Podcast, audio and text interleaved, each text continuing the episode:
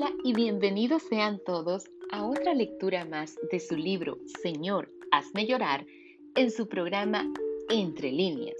Hoy en su capítulo 4, El lenguaje de la violencia. Así que escuchemos de qué se trata. ¡Eh, nuevita! ¿De dónde vienes tú? Acabas de salir del barco. El lenguaje de nuestro nuevo vecindario no era tan amistoso y familiar como el del barrio puertorriqueño que habíamos dejado.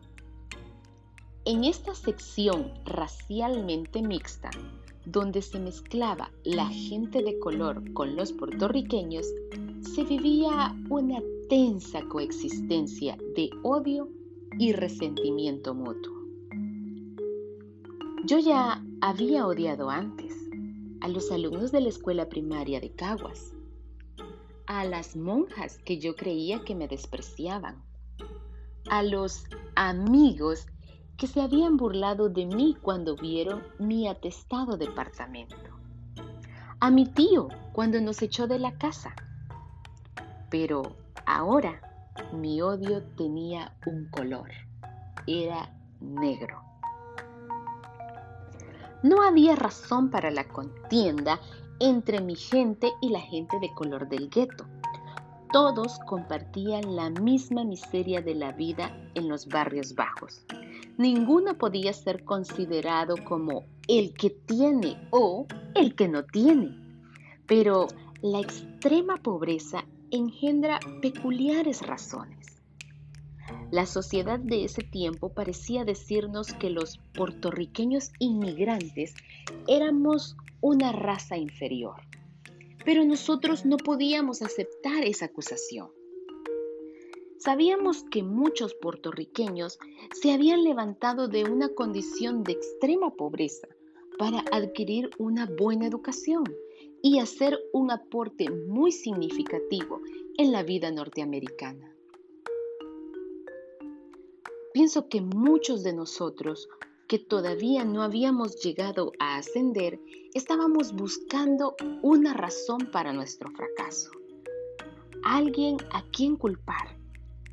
La gente de color parecía hostil a nuestra presencia y eran fácilmente identificables.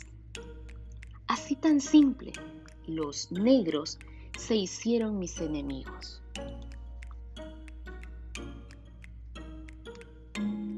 Vez que nos instalamos en nuestra casa, los pensamientos de Nina se volvieron de nuevo a mi educación. Le dije que me pusiera en alguna escuela pública, donde las exigencias del inglés no fueran tantas y donde yo pudiera lograr un grado mejor, dada mi edad y las notas que traía de la escuela de Caguas. Yo podría entrar al séptimo grado, y escapar de la férula de Santa Cecilia. Pero la escuela donde me pusieron, la Booker T. Washington, no me trajo ningún mejoramiento. Esta escuela reflejaba y magnificaba todas las tensiones raciales de nuestro vecindario. El odio entre negros y blancos ardía bajo el rescoldo y a menudo se encendía en llamas al menor incidente. También había pandillas en esta escuela, pero parecían estar delimitadas por las diferencias de raza y consistían en bandos antagónicos que se hacían la guerra. Porque yo no pertenecía a ninguna pandilla, estaba expuesta a abusos y vegetaciones. Las muchachas negras se apartaban de su camino para echarme una zancadilla o tirarme los libros al suelo de un montón. Yo era una nueva, sin protección de ninguna pandilla, y era el juguete de todos. Siempre andaba temerosa y mi miedo me impedía defenderme. Durante bastante tiempo me sentí atormentada por esta situación.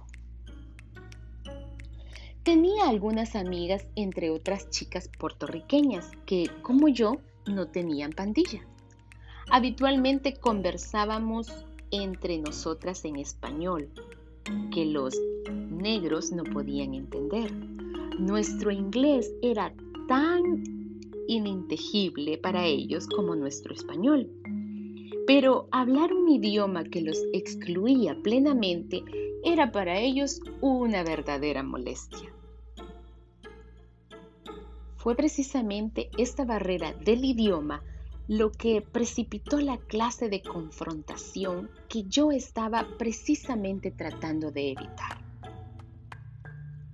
Entre las muchas chicas de color de mi clase que se especializaban en perseguirme, había una particularmente ofensiva llamada Norma.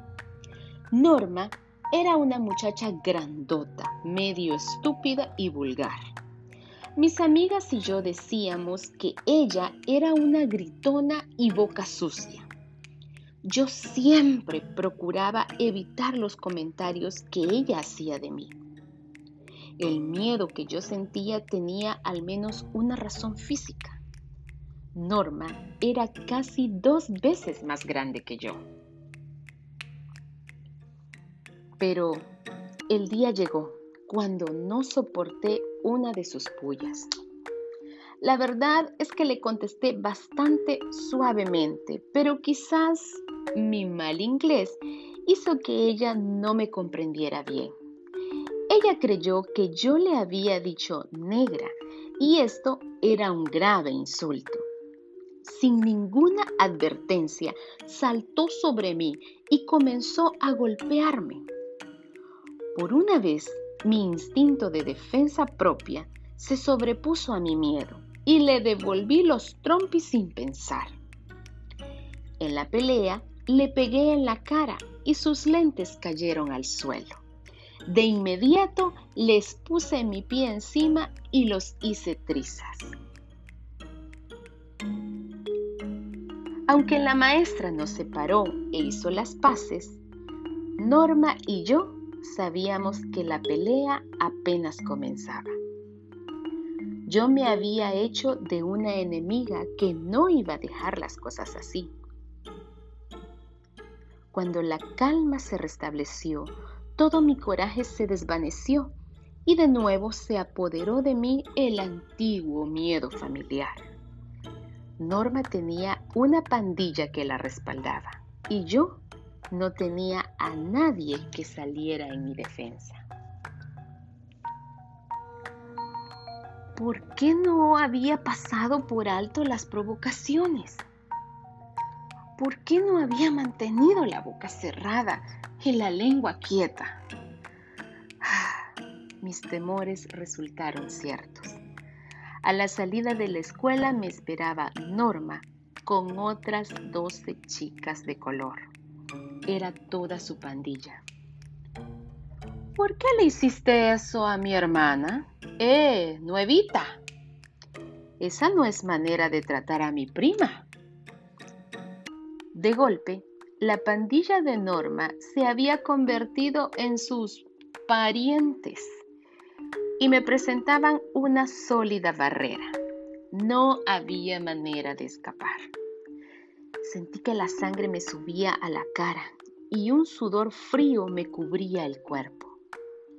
Mi estómago se revolvió y sentía brazos y piernas pesados como plomo. Todo mi cuerpo estaba rígido de miedo mientras las pandillas empezaba a rodearme. Súbitamente, Norma me dio un fuerte empujón. Las otras muchachas siguieron su ejemplo y a las provocaciones de palabras siguieron las del hecho. Los golpes llovieron sobre mí y empecé a retroceder. La paliza que me dieron probablemente no fue tan larga como se suponía, pero fue completa.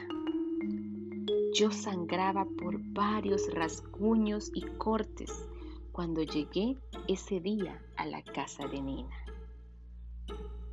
Durante la pelea yo no había visto a nadie excepto a mis asaltantes, pero la batalla no había pasado inadvertida.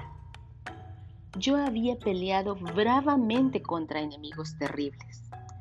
La furia de mi defensa me había sorprendido a mí misma. Mis temores habían encontrado alivio mientras yo descubría una nueva manera de expresarme, la autodefensa violenta. Antes que yo llegara a casa, ya se estaba corriendo la voz. ¡Eh! Esa flaquita Rivera es algo serio en una pelea. Mis días al margen de las pandillas habían tocado su fin. Gracias por habernos acompañado en esta lectura de su programa Entre líneas, el espacio donde leerte es más fácil. Hasta la próxima.